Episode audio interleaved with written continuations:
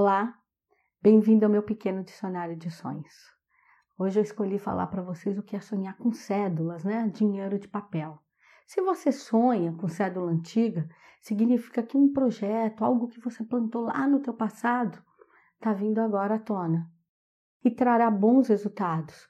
Ou uma parceria, algo que você procurou com alguém, que você propôs e na época a pessoa não aceitou, então agora ela vem te procurar, ou um projeto que você lançou, então agora é o momento de colher frutos desse projeto. Então, é um bom sonho sonhar com cédulas. Se você sonha com a cédula atual, a cédula que está comandando o teu país e tudo, significa ganhos, que é um momento próspero de vida, é um momento de, de se acertar, um momento mais de calmaria, de tranquilidade na tua vida.